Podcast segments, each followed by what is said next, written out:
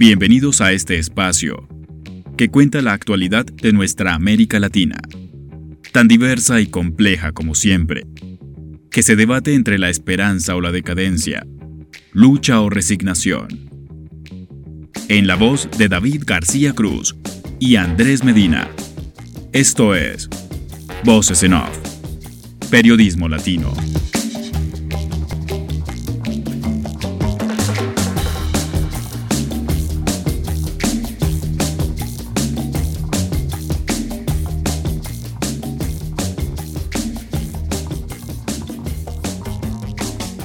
Hola, bienvenidos a esta nueva edición de Voces en Off, bienvenidos a este espacio que cuenta la actualidad de América Latina semana a semana. Estoy con un poco de gripe, estoy con catarro, estoy, estoy un poquito mal, pero acá estamos. Em, hoy vamos a, conversar acerca de lo que está pasando en Perú. Eh, Perú que no es de ahora que tenga crisis políticas, viene teniendo crisis políticas desde hace años la verdad que le voy a preguntar a mis invitados cuándo fue la última vez que un presidente peruano pudo terminar su mandato en tiempo y forma, porque, porque eh, sí han tenido muchos, eh, muchos traspiés y muchos vaivenes. Eh, la pandemia, como siempre hemos dicho desde este lugar, aceleró un montón de procesos de decadencia que venían llevando las diferentes sociedades y la peruana no es la excepción, a pesar de la contención que se dio en principio. ahora estamos enfrentando un un escenario post pandemia con inflación eh, y con gente menos paciente respecto a los gobiernos. Yo creo que a Castillo le pasó algo que también le viene ocurriendo a Boric en Chile y es que no tuvo luna de miel. No, no tuvo esos, esos primeros 100 días o quizás 6 meses en donde la gente tiene mucho optimismo, en donde la percepción por lo general es buena, en donde la imagen positiva del, del presidente es buena. Aquí no ha pasado eso. La imagen del presidente se ha desgastado rápidamente, eh, también porque eh, no ha mostrado la capacidad que se necesita para poder llevar las riendas de un país. Y acá es donde nosotros, eh, los, los que somos votantes, tenemos que hacer autocrítica en cada uno de nuestros territorios de pensar por quién vamos a votar la próxima vez que haya que ir a las urnas. Hoy lo que, o lo que aqueja al gobierno de Castillo son las investigaciones por corrupción aparece esta figura de asociación ilícita o, de creación de banda criminal, ¿no? Para delinquir a partir de, estar en el Estado. Y esta figura judicial no es la, no es la primera vez que ocurre en la región. Con Cristina en Argentina pasa, con Lula en Brasil pasó, que de hecho estuvo en la cárcel y no pudo presentarse en la elección del 2018. Eh, pasa con Correa, quien ya está condenado, que no ha vuelto a Ecuador, y, son procesos que yo por lo menos desde mi lugar me permito desconfiar. No sé si están así ese tema de, la, de, que soy presidente, me eligen como, como gobernante y ahí mismo creo una banda criminal para robar, ¿no? A partir de la obra pública y la concesión de contratos. Eh, la verdad lo dudo mucho, todo es muy igual, todo es muy similar a los otros países y la casualidad es que siempre ocurre con gobiernos de izquierda, nunca a un gobierno de derecha le pasa eso, a pesar de que también roban y mucho. Voy a presentar a mi compañero Andrés Medina. Andrés, ¿cómo le va? Hola David, súper bien. Eh, retomamos Perú después de esos dos procesos de vacancia que hubo anteriormente. Volvemos con, todo ese tema de la crisis política que está en, Perú, que está viviendo precisamente el presidente eh, Castillo. Eh, pero quiero dar unos datos puntuales, David, para poder entrar en forma directamente con nuestros entrevistados y con la entrevista, y es eh, las causas y las investigaciones que tiene la Fiscalía en estos momentos contra el presidente Castillo. Ya hay seis investigaciones abiertas, una de ellas es pago por contratos en el Ministerio de Transporte, contratos bajo sospecha para la compra de biodiesel, eh, ascensos irregulares de militares, posibles represalias contra el ministro del Interior, eh, obras bajo sospecha en Cajamarca y la cereza del pastel, presunto plagio de tesis. Seis eh, son las investigaciones, cinco las está llevando la fiscal de la Nación, Patricia Benavides, y una la lleva el Ministerio Público de la Libertad por el presunto plagio de la tesis con todo esto de lo que se ha hablado desde el momento que salió la fiscal, eh, abriendo la investigación, una nueva investigación contra el presidente Castillo, se habla de más de 190 elementos probatorios en contra del presidente, eso según datos de la Fiscalía.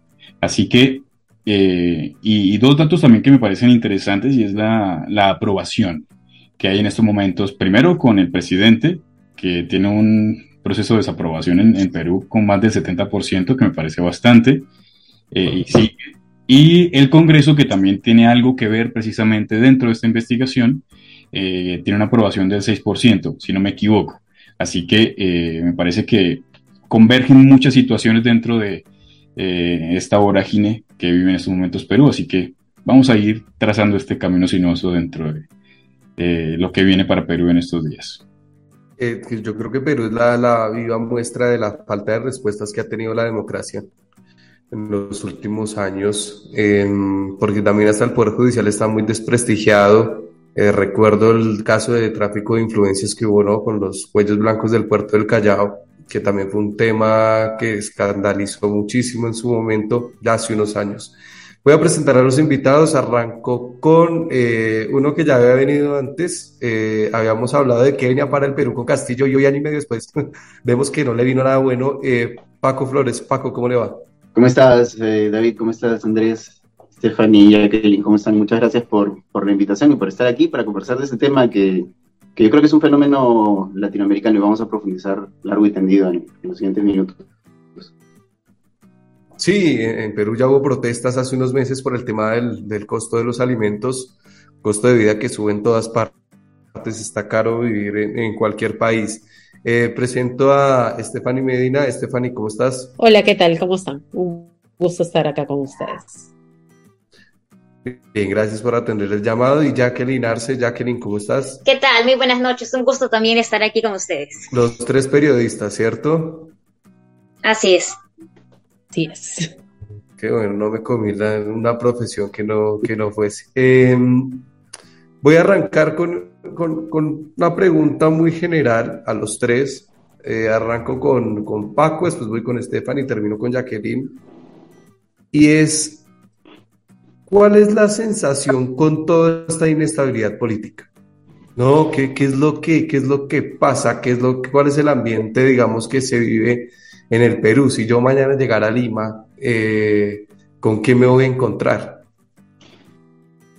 Yo creo que la, pregunta tiene muchos niveles y muchas respuestas, ¿no? Para una persona que desconozca por completo el contexto que estamos viviendo y lo que estamos viviendo los peruanos desde hace, desde hace bastante, 15 meses para ser eh, precisos, eh, llegaría y, y diría, pues aquí no pasa nada, ¿no? La gente está haciendo su vida normal, van a los centros comerciales, van a las tiendas, la gente sale a trabajar, está ahí todo, pero detrás de esa normalidad yo creo que hay una incertidumbre tremenda, porque realmente la gente no sabe qué es lo que va a pasar. Y, cuando tú vas, eh, digamos, a, los mercados, yo ahora que tengo un poquito más de tiempo libre, porque estoy en una especie de tiempo sabático, y estoy dedicando un poco más de tiempo a mí eh, y converso con la gente en la calle o escucho los comentarios de la gente en la calle y es como que no les interesa la política, ¿no? Y eso es a la vez peligroso y eso es también agotador, o sea, demuestra que hay un agotamiento por parte del ciudadano, pero es peligroso porque hay una indiferencia frente a situaciones que pueden resultar ya muy obvias, eh, en algunos casos con, con, con, las acusaciones contra el presidente Castillo, pero sin embargo la calle no despierta, ¿no? Y, la oposición es una oposición a la cual no dan ganas de seguir cuando convocan a estas marchas, ¿no? Que, que además le dicen multitudinarias y la verdad es que no concentran a, una cantidad importante de gente. La última, que ha sido este fin de semana, eh, yo creo que ha sido bastante, bastante pobre, ¿no? En, en, dimensiones, ¿no? Si la comparamos, por ejemplo, con la del último 5 de abril, que tuvo una organización espontánea, no, este, que no fue organizada por nadie, fue masiva. En cambio, todas estas convocatorias que han habido por parte de la oposición son eh, pequeñas, ¿no? Y, y el otro día también hubo un cacerolazo que se escuchó por aquí por allá en algunos distritos y alguna gente sabía del cacerolazo, otra no, otra se preguntaba por qué y es como que, a ver, ¿no? ¿Qué, está pasando? Y la gente está un poquito aburrida yo creo, y, está muy polarizada, ¿no? Yo creo que en eso, en, eso, ese es el común denominador, todos, están, todos estamos polarizados en este país, ¿no? O sea, es muy complicado tener una posición de centro y, que no te apanen, sobre todo en redes sociales, de un lado o de otro, ¿no? Porque nunca lo que digas le va a gustar completamente a, a alguien, ¿no? Estamos en una en una polarización que además yo me atrevería a calificar de peligrosa ya a estas alturas, ¿no? Porque en algunos casos el debate se está anulando por completo y, se está obviando completamente la racionalidad. Y yo me temo que eso pueda llegar a situaciones muy peligrosas, sobre todo cuando el mismísimo presidente de la República ha tenido expresiones como las de ayer frente a los reservistas en Palacio de Gobierno, que más allá de, su discurso de atacar a la prensa y sabemos la animación que tiene la prensa, pone en riesgo a quienes hacen el trabajo periodístico, porque finalmente, si eso se saliera de control, o, si es que hubiera una reacción airada debido a las palabras del presidente, quienes van a pagar eh, pato, como decimos aquí en el Perú, quienes van a pagar los platos rotos, van a ser los reporteros y reporteras que están cubriendo esos hechos y que constantemente son hostigados por este discurso y estas portátiles que aparecen producto de estos discursos que vienen por parte del gobierno. Y eh, del otro lado también, ¿no? Hay grupos radicales como la resistencia o los combatientes o todos estos grupos de derecha extrema que por otro lado también van y hacen bulla en las casas de los eh, funcionarios públicos que no les gustan y ta, ta, ta. Y pues yo creo que estamos en una situación bien, bien compleja en ese sentido. Eh, Stephanie, cuando Paco hablaba del tema de la, de la polarización, eh, con la cabeza hacia, ¿no? que sí, eh, ¿qué piensas de, la polarización? ¿Puede ser tan peligrosa como, como se, se, pinta o se puede, digamos, pronosticar? muchas gracias primero por la invitación, muy buenas noches, soy Stephanie Medina, periodista y efectivamente, como lo dice Paco, ¿no? Y como estábamos conversando antes de iniciar este enlace, si podríamos resumir el, en los últimos cinco o seis años en el Perú fue cuando el último presidente que logró terminar su mandato por completo fue Ollanta Humala, ¿no? Y luego vino Pedro Pablo Kuczynski, que pasado un poquito más de un año renunció ante una inminente vacancia, luego llegó su vicepresidente Martín Vizcarra, que fue vacado, luego ingresó Francisco Sagasti luego ingresó Pedro Castillo, que es el presidente que tenemos ahora, ¿no? Y efectivamente la polarización se ha incrementado y yo creo que es más que todo por la corrupción, ¿no? Corrupción por parte del gobierno porque el presidente que tenemos hoy es un campesino, es un rondero, es una persona con poca formación académica y al saberse él incapaz para conocer ciertas cosas, ciertos asuntos, no llama a los capaces. Entonces, el ser incapaz y no llamar a los capaces es también un tipo de corrupción, ¿no? Y por otro lado, este, tenemos al, Parlamento, y el Parlamento tiene muchísimos intereses, ¿no? Cada, cada congresista tiene algún interés y, probablemente quiera rendirle cuentas a, la población que votó por él, ¿no?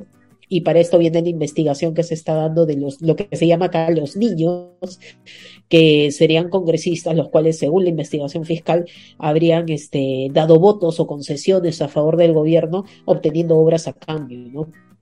Entonces, lo que yo mencionaba en una clase que estaba dando es que un saco de dinero vale igual para alguien de derecha como para alguien de izquierda. Vale exactamente lo mismo. O sea, mil dólares para, un para alguien de derecha, para alguien de izquierda son lo mismo. Y si quieres ser corrupto, vas a ser corrupto indistintamente de la ideología política que tengas.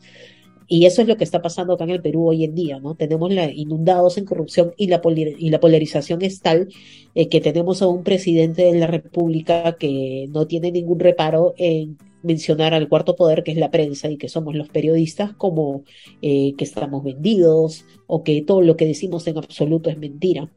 Y parte de la polarización también radica en que por un quinto de las cosas que vemos, hoy en, hoy en día ya han vacado presidentes acá en Perú.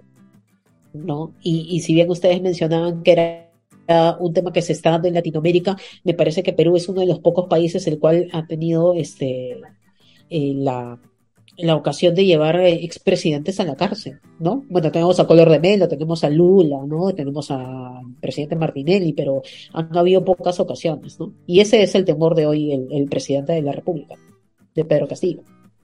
Claro. Eh, Jacqueline, ¿cuál es el, el ambiente ante lo que podría ser una nueva vacancia del presidente? ¿Cuál es la lectura política que uno puede hacer de eso?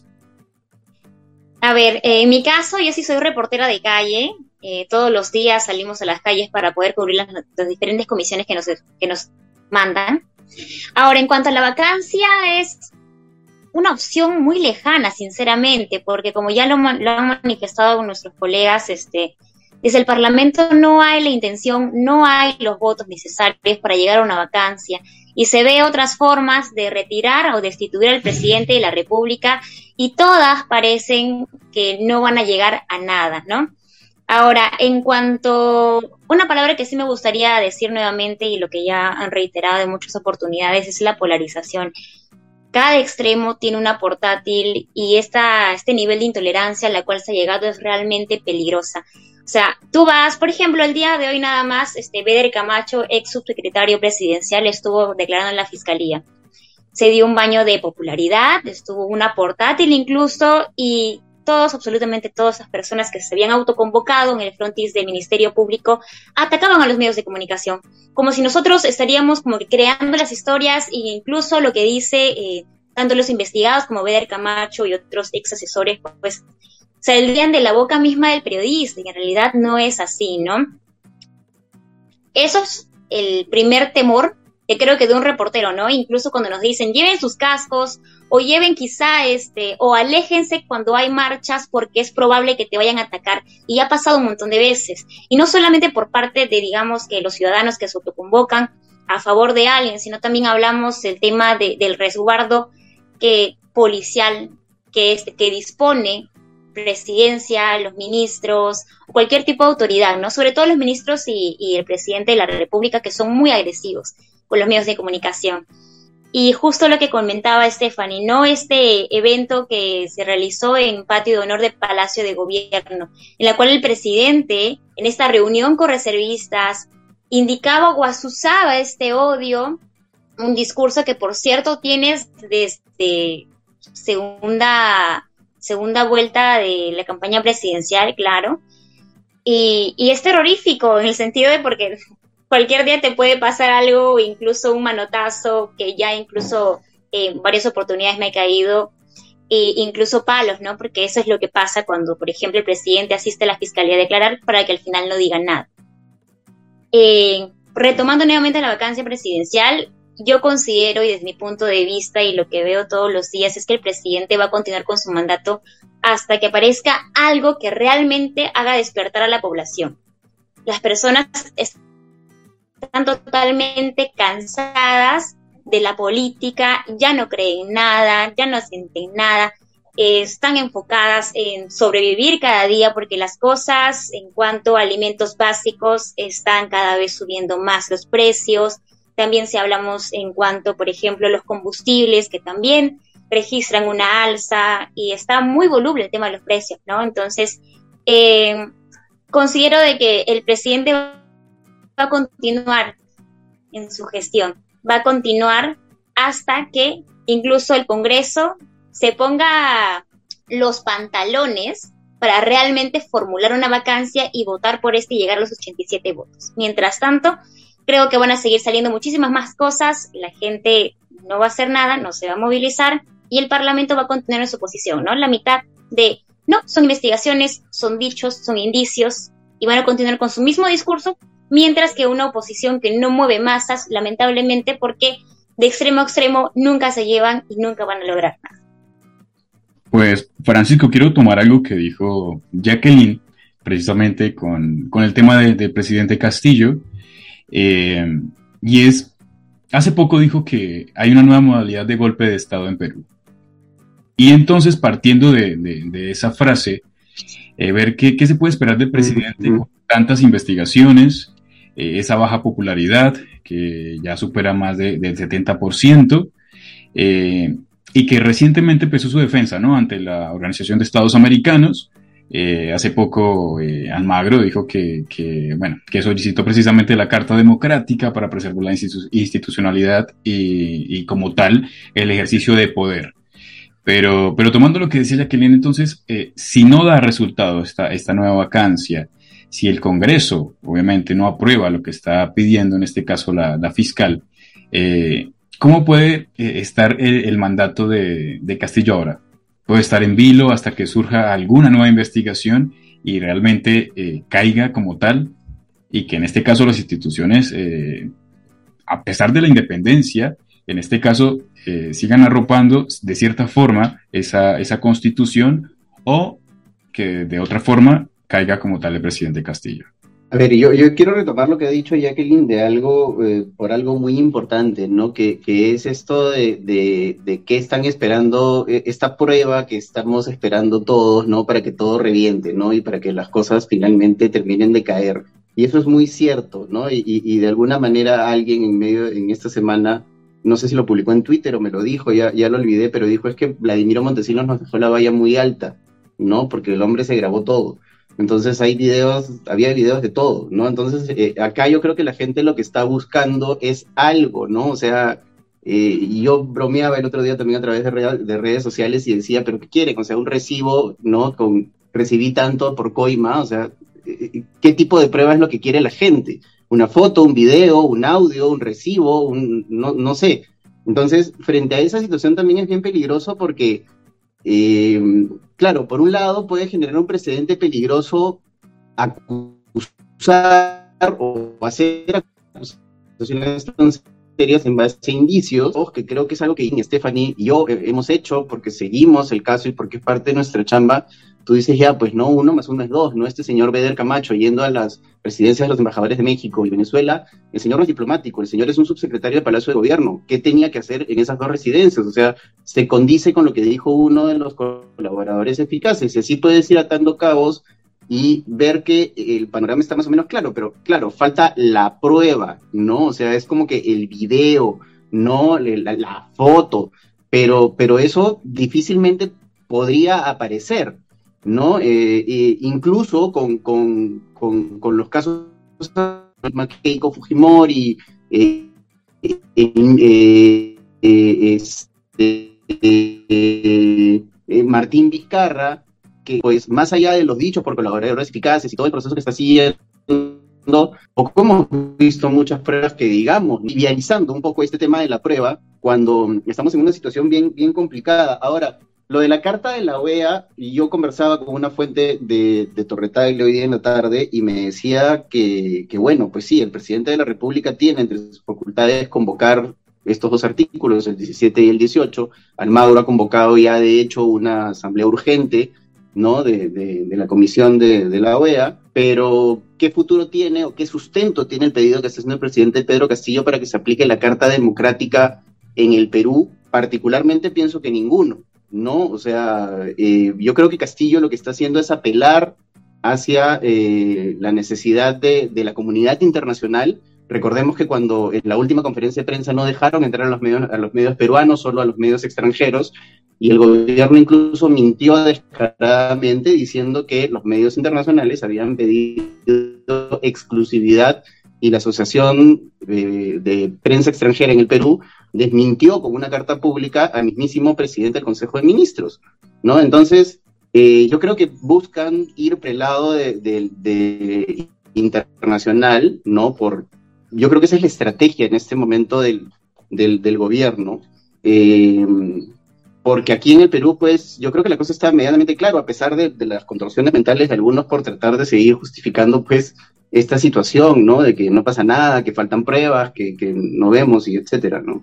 Exacto. Y eh, Stephanie, hablando de, lo que se viene para, para lo que queda de la presidencia de Castillo, las estrategias, como hablaba eh, Paco, de, del que posiblemente vaya a ser el presidente ahora, eh, sabiendo que la fiscalía va a seguir con las investigaciones y que una carta también que tienen es como tratar de atacar a la prensa, ¿no? Como culpar a la prensa de todo lo que está haciendo y, dándole como, como ese visto bueno para que la gente como él dice, está en contra de, su mandato y que sigue aumentando su, baja popularidad. Pero ¿cómo ver eh, lo que viene de aquí en adelante con Castillo, sabiendo que las investigaciones van a seguir y van a aumentar?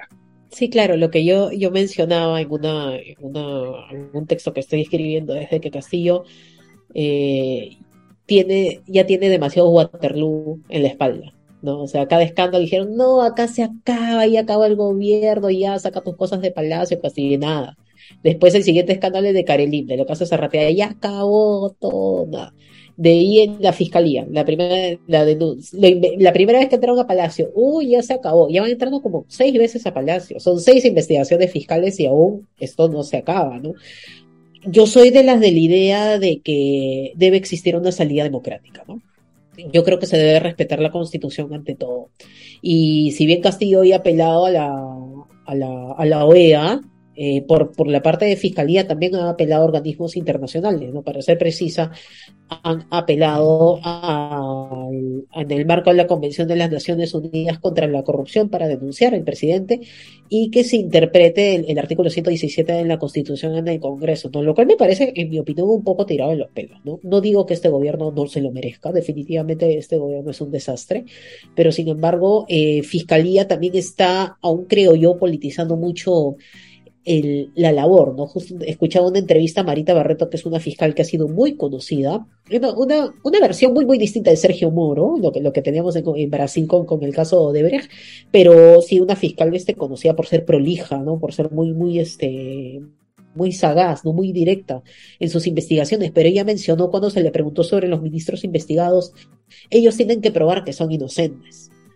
Y bueno, y la ley creo que acá en Perú y, en todo el mundo dice que los inocentes no tienen que probar que son inocentes, sino es el labor de la fiscalía probar que ellos son culpables. Entonces yo veo que es una pelea, ¿no? Es una pelea por parte del gobierno versus el Congreso versus la fiscalía y en medio están los peruanos, los niños que no tienen acceso a internet, un niño que está en un cerrito buscando este, tener sus clases virtuales en un colegio y, y y los peruanos en sí estamos viviendo en un, en un, despelote, en un despelote en realidad, ¿no? Porque tenemos a todos peleándonos, estamos justo ahorita esperando un, un, este, un mensaje en la nación del presidente que lo va a dar en, en, alguna, en algunos minutos tal vez, pero la convulsión social y las, los cuestionamientos creo que van para ambos lados. ¿no? Va para el gobierno, obviamente en un incremento mayor, pero también va para los, los que persiguen la justicia, ¿no? Los que persiguen, los que van tras la justicia y los que, los que interpretan las leyes y los que legislan, que sobre todo los congresistas, ¿no? Hace poco se, si me permiten salirme un poquito del tema, se aprobó un reglamento del cual ya no se, se retira el impuesto a los casinos y tragamonedas por el Congreso. Entonces, ¿Por qué? ¿Por qué le retiramos los impuestos? O sea, esas son las personas que están buscando, según ellos, vacar al presidente para entrar en paz. O sea, después de vacar al presidente, definitivamente no, no vamos a entrar en paz, porque según la orden constitucional entra Dina Boluarte, que es la vicepresidenta del Perú y ella este, tiene una investigación fiscal, no tiene una investigación fiscal, sino tiene, está envuelta en una cuenta de banco que tuvo con, con Braulio Grajeda, que es un dirigente del partido al que perteneció Pedro Castillo, para pagar la reparación civil de Vladimir Cerrón, que es el líder de Perú Libre. Entonces, el, el Congreso no quiere a Dina Boluarte. Y después de este, de Dina Boluarte, ¿quién sigue? El presidente del Congreso. Entonces, el presidente del Congreso es una persona proba para ejercer la presidencia, no, no lo sé, no, no, no, he investigado el señor Williams, pero eh, eso es lo que nos espera, ¿no? Nos espera, después de este caos, nos esperan cosas, cosas más oscuras, ¿no? Como decía en Harry Potter, difficult times lie ahead. Nos vienen tiempos más difíciles. No, no soy por un panorama eh, prístino, por decirlo de alguna forma.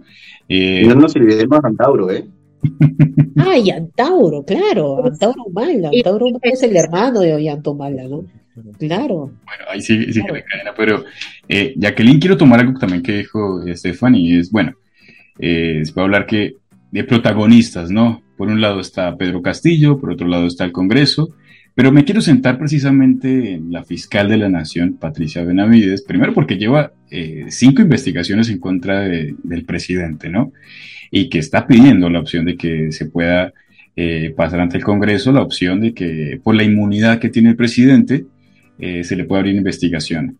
Entonces, eh, ¿cómo ver en este momento la postura y como protagonismo que tiene Patricia Benavides ante la Fiscalía y obviamente eh, tratando de, buscar la forma de poder investigar directamente y de lleno al presidente Castillo? Ok, referente a ese tema, eh, comentarles, por ejemplo, que el día de hoy el abogado Eduardo Pachas, defensa del presidente Pedro Castillo, llevó un oficio al Ministerio Público por diciendo ¿no? que esta denuncia constitucional, la cual está basada en la carpeta fiscal que ha realizado la fiscal Patricia Benavides, está incompleta y que hay, digamos, que situaciones que se escapan detalles y que este, esta denuncia o esta carpeta fiscal debería ser modificada. Y ante eso también pues señala de que estos temas se van a ver justamente en la asamblea que se va a organizar con el señor Luis Almagro. Ahora, hablando este, directamente de la fiscal Patricia Benavides, su situación también es compleja porque hay dos extremos diferentes, no hay personas al centro. Hay personas que están felicitándola por su labor, por esta denuncia constitucional, y de hecho, si en caso esta denuncia es aprobada por la Subcomisión de Acusaciones Constitucionales, que por cierto es un proceso demasiado largo porque son como 300 denuncias que tiene esta subcomisión y que han priorizado temas, por ejemplo, como los niños, estos congresistas de Acción Popular que al parecer habrían recibido algún tipo de beneficios para votar en contra de la vacancia o apoyar directamente al presidente Pedro Castillo. Y entonces esta denuncia se va a demorar un montón, un montón. Y de hecho esta, esta denuncia había trascendido ya en el mes de septiembre, en la quincena. Y yo ya estaba, por ejemplo, consultándole a algunos ministros, ¿no? Y la posición de algunos ministros era tipo, siempre presenta denuncias la fiscal de la nación. Eso, no es, eso es algo que ya se conoce. Entonces como que minimizaban de cierta forma las acciones que la fiscal Patricia Benavides estaba tomando, ¿no?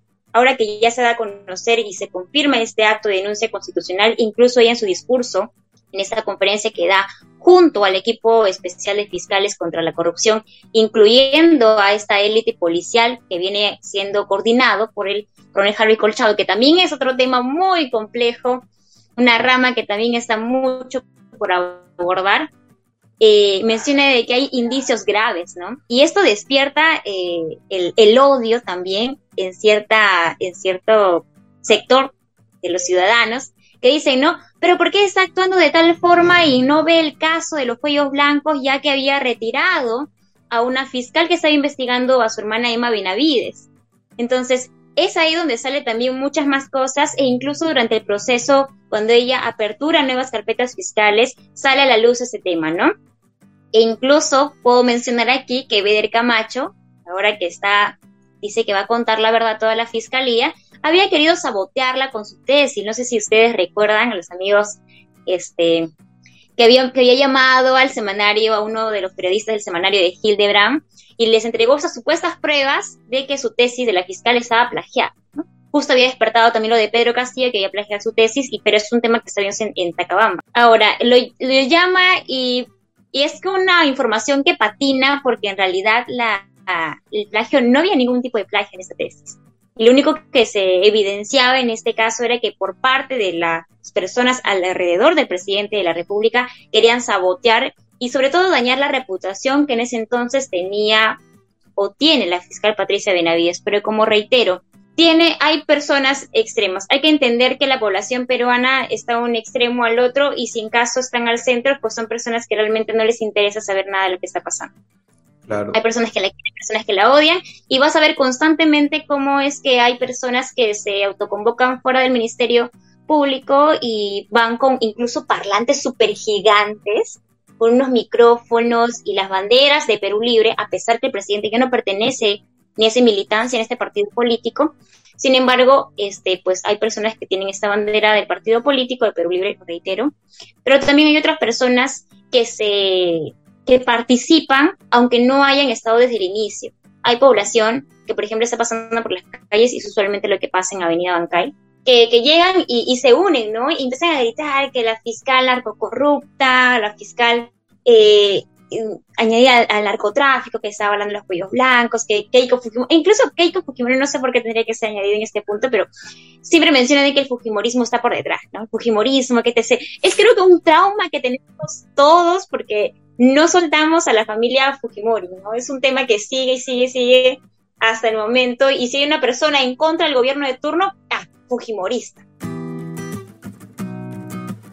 Síguenos en redes sociales. Twitter, Voces en Off-Bajo y Facebook, Voces en Off Opinión. hay, hay, hay, un tema que nosotros, que nosotros acá siempre tocamos y es el rol de los medios y eh, sabiendo que ustedes son periodistas, primero digo que Stephanie se tuvo que ir, entonces no nos, no nos va a acompañar más, entonces eh, nada, se tuvo que ir, me, me, dice Andrés por interno que se tuvo que ir. Eh, siempre acá hablamos del rol de los medios, yo como, como comunicador o como periodista, pienso que si bien los medios cumplen con una labor de dar luz en donde hay oscuridad, también se encargan de tergiversar los hechos, también se encargan de sacar de contexto, también se encargan de difundir noticias falsas. Y eso ocurre en todas partes. Y no voy a caer encima de la gente que trabaja, ¿no? De, los que son periodistas o, como, o como Jacqueline que trabajan como reporteros en, en campo, en calle, porque finalmente no deciden la línea editorial de los medios, lo deciden los dueños, ¿no? Entonces hay un montón de periodistas que trabajan en diferentes medios de comunicación, que se hacen los independientes, pero que llegan a las mismas conclusiones que los dueños de los medios, cosa que a mí se me hace supremamente extraña. Eso se ve en muchos países de Latinoamérica. No sé, qué, no sé cómo será el tema de los medios en Perú, la verdad desconozco, por eso les quiero preguntar, ya que los tengo. Eh, ¿Cuál es el rol de los medios, pero de los medios, de los grandes medios, de los de toda la vida, de los hegemónicos, de los que más gente tienen? No, no hablemos de los medios independientes, no saquemos a los medios independientes de acá Vamos a hacer el análisis del rol de los medios, de los medios grandes, del comercio, de la República, ¿no? De, todos estos grandes diarios. Arranco con, con Paco y después con, con Jacqueline. Eh, yo creo, David, que acá hay que hacer una diferencia muy importante entre medios de comunicación y periodistas. Yo creo que partamos, de ahí, ¿no? Eh, y, y, es que el, el lenguaje o el discurso usualmente va contra los eh, periodistas y sin embargo muchas veces las cuestiones van contra los medios de comunicación. Ahora, dentro de los periodistas hay buenos y malos periodistas, como en todos lados, o sea, hay buenos malos abogados, buenos y malos médicos, buenos y malos contadores, en fin. El problema, creo yo, está en que los medios de comunicación no han hecho un mea culpa de una serie de cosas que sí han hecho mal. Eh, relacionados a, por ejemplo, ser claros con, su, con su línea editorial y su posición política. Es legítimo que un medio de comunicación tenga una posición política y la adopte, pero es conveniente que esa posición política y esa línea política la manifieste y sea transparente con esa línea política. El New York Times, el Washington Post en los Estados Unidos han manifestado públicamente cuál es su corriente política durante las coberturas de sus eh, procesos electorales, ¿no? De hecho, el New York Times fue abiertamente contrario a eh, Donald Trump y, eh, sin embargo, no dejó de informar sobre, sobre Donald Trump y tampoco mintió o creó fake news sobre Donald Trump. ¿Me entiendes? Entonces, yo no creo que esté mal que un medio de comunicación tenga una línea editorial y una línea política, pero esta sí tiene que ser clara y transparente. Y sus periodistas tienen que ser lo más alejados de cualquier posición activista o ideológica que puedan, porque evidentemente sobre los periodistas cae la responsabilidad de informar y es el derecho a la información de todos los peruanos y es algo a lo que tenemos absolutamente todos.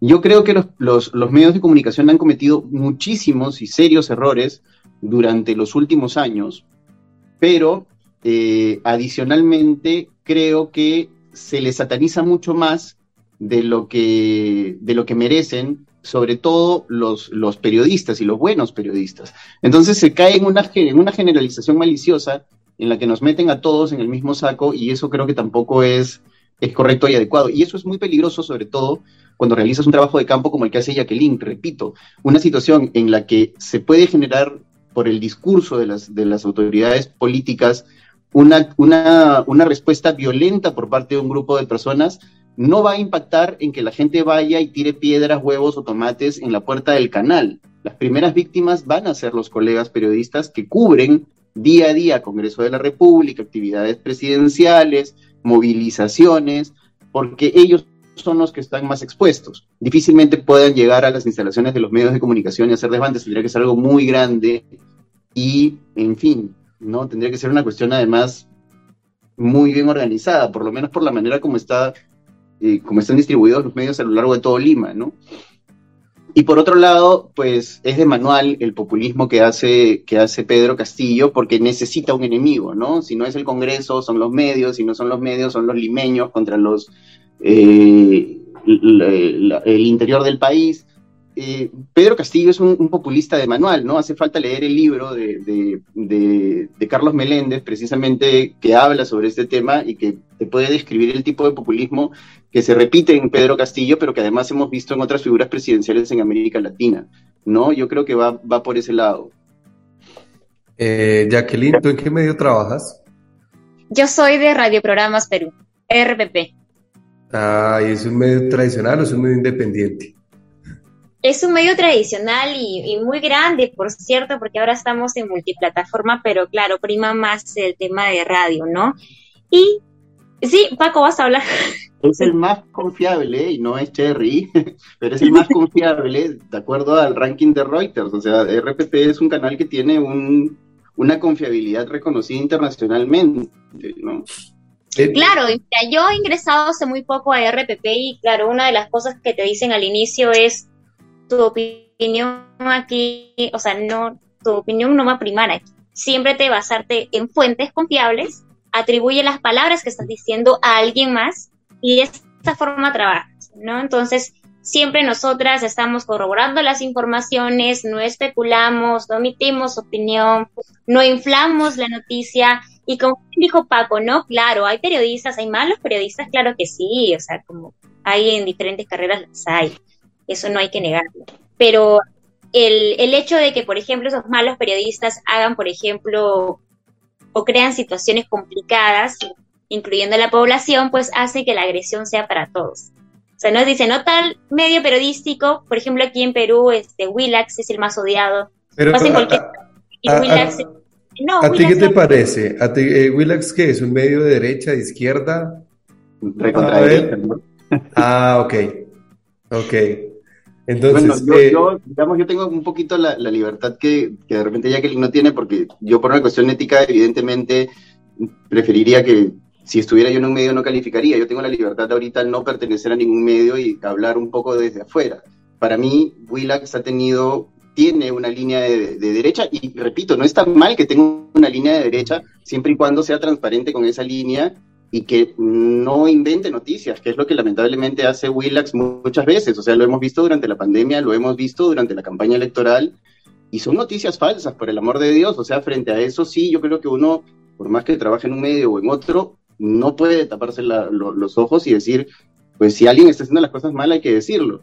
¿no? Eh, y yo he trabajado para Panamericana Televisión, que es también un canal de señal abierta con 63 años de historia tradicional hasta la pared enfrente, y, yo, por ejemplo, como conductor, digamos, eh, sí he tenido la, libertad y, el y, y, la posibilidad de opinar, porque mi trabajo es distinto al, al, que he realizado cuando alguna vez también he sido reportero. Evidentemente en el trabajo como reportero, pues uno tiene que ser mucho más objetivo, más pegado a, a, a lo que viene. La conducción te da la libertad un poco más de opinar por ahí. Claro. Pero, pero, pero sí, o sea, yo no veo de malo que tengan una línea, una línea política, pero no puedes caer en el fake news, no puedes caer en inventar cosas. Eso, eso, eso. Utilizar los recursos que te da la posibilidad de ser periodista, ¿no? Sí, eh, pero Jacqueline, vamos a, a, Acá no estás de reportera, acá nosotros estamos es para especular. Entonces, ¿cómo esto tus jefes no lo van a escuchar. Espero que no, espero que no. pero mira. No, pero no, no hablemos de tu medio. No, dime, dime, ¿qué piensas estando ahorita ya en un medio grande, en donde no les interesa saber tu opinión, pero acá sí nos interesa saber tu opinión, porque para eso convocamos a la gente, estas son conversaciones, no una sala de redacción. Entonces, eh, ¿qué, piensas de, de los grandes medios en el Perú? De cómo hacen su trabajo sí tiene una postura política. Mira, voy a ah. hablar como... Dale, sí. yo, por ejemplo, hace muy poco en los medios de comunicación. Entonces, esto me llevó a vivir como una ciudadana más en la segunda campaña presidencial, en la cual estaba pues entre Keiko Fujimori y Pedro Castillo. Lamentablemente, eh, sí se veía una posición política y sobre todo de un grupo muy grande en nuestro país, Ajá. que lamentablemente, pues sí, ¿no? O sea, hay que decirlo, había un, un grupo muy grande en el país de medios de comunicación que claramente te decía de que este candidato no, este candidato no, en definitiva, esto no se puede elegir, etc. Y te daba la opción de que Keiko Fujimori en este caso pues era el mal menor. Nos metieron mucho terror en ese entonces. Y yo como civil lo puedo decir, ¿no? Porque incluso las publicidades o los diarios todos los días realmente era un ataque directo hacia el candidato, bueno, ya el entonces candidato Pedro Castillo. Y eso es lo que puedo decir en cuanto a mi opinión, ¿no? Ahora que estoy yo aquí eh, en mi medio de comunicación, es el más confiable, por cierto, eh, pues no, yo estoy haciendo lo, posible y claro, hay medios que, que, sí lo hacen y que trabajan con esta postura, ¿no? Porque es ética profesional en realidad, tú, tú eres una, tú eres esta forma de transferir la información de una forma más masticada a la población y puede entenderlo. Hay, eh, mira, mira, justo hablando del tema de los medios de comunicación, Paco, algo que ha aparecido últimamente y son los medios alternativos, que nos tienen locos, no se imaginan, estos medios alternativos que han ingresado, ahora, antes solamente pues estaban en plazas, ¿no? En las plazas que eran este, dirigidos por algunos dirigentes o, personas sindicalistas o etc., ¿no? Pero ahora están como que ejerciendo esta profesión, entre comillas, en redes sociales y van y te preguntan al reportero o al camarógrafo que está ahí, digamos que en Palacio de Gobierno, ¿no? Este, ¿cuánto le pagan a tu medio de comunicación para que diga mentiras, bla, bla, bla, bla? Y uno le mira tipo, ¿qué tipo de preguntas son esas, no? ¿y por qué vienes a atacarme directamente? ¿Por qué me pones el teléfono en la cara? O sea, yo soy una persona más que viene aquí a trabajar, a tener información y transferir a la población. Sí, no sé si, si puedes ahondar quizá en el tema de los medios alternativos, porque yo sinceramente eh, estoy cansada de los medios alternativos porque nos complican el trabajo. Y muchas veces pues impiden que, tengamos una tranquilidad de ejercer nuestro trabajo, sinceramente. Pero lo que pasa es que yo creo que ahí también se ha, se ha, este, nuevamente, se está creando una narrativa con este tema de los medios alternativos. O sea, para empezar, definamos qué es un medio alternativo. O sea, Voces en Off puede ser un medio alternativo porque es un espacio de opinión a través de un podcast, ¿no? Que no es un medio tradicional. En fin, qué sé yo, eso es un medio alternativo pero ¿qué define el gobierno de Pedro Castillo como medio alternativo? Que es lo que ha empezado, la palabrita que ha empezado a utilizar sobre todo el presidente del Consejo de Ministros, ¿no? Y, se hizo más evidente en esa conferencia de prensa, que, creo que tú estuviste en Palacio, donde los medios alternativos pues tenían las preguntas este, editadas prácticamente por Palacio de Gobierno, ¿no? Entonces, para eh, Palacio de Gobierno los medios alternativos son los medios obones, pues, ¿no? Los medios que están de su lado, los medios que le siguen el amén o los medios que publican lo que a ellos les gusta. Pero la definición de medio alternativo en verdad es, eh, por ejemplo, el foco, la encerrona, Sudaca, los portales digitales que se han creado y que han proliferado en el Perú y que no son los medios tradicionales y que también son una vía de comunicación de los peruanos. Yo creo que, cada vez van ganando más espacio y que cada vez van haciendo eh, cosas más importantes, ¿no? Hay, hay experiencias como Convoca, por ejemplo, también de larguísima data, entonces, esos también son medios alternativos, no de la forma como el gobierno llama medios alternativos, porque yo creo que, que los medios alternativos, pues, este, son el All New Diario Chicha, pues, ¿no? Este, el medio que, que, Fujimori utilizaba para que toda su propaganda informativa saliera, este, saliera adelante, ¿no? A mí me da la sensación de que esa es eh, la definición de, medio alternativo del, gobierno de Pedro Castillo, ¿no? Porque ya sabemos pues que los medios tradicionales son sus enemigos, ¿no? Claro, claro, eso, eso, eso es verdad. Eh, el programa eh, voló, se nos termina el tiempo. Estefani se fue antes, pero igual le damos las gracias. Gracias a Paco, a Jacqueline, a Andrés también.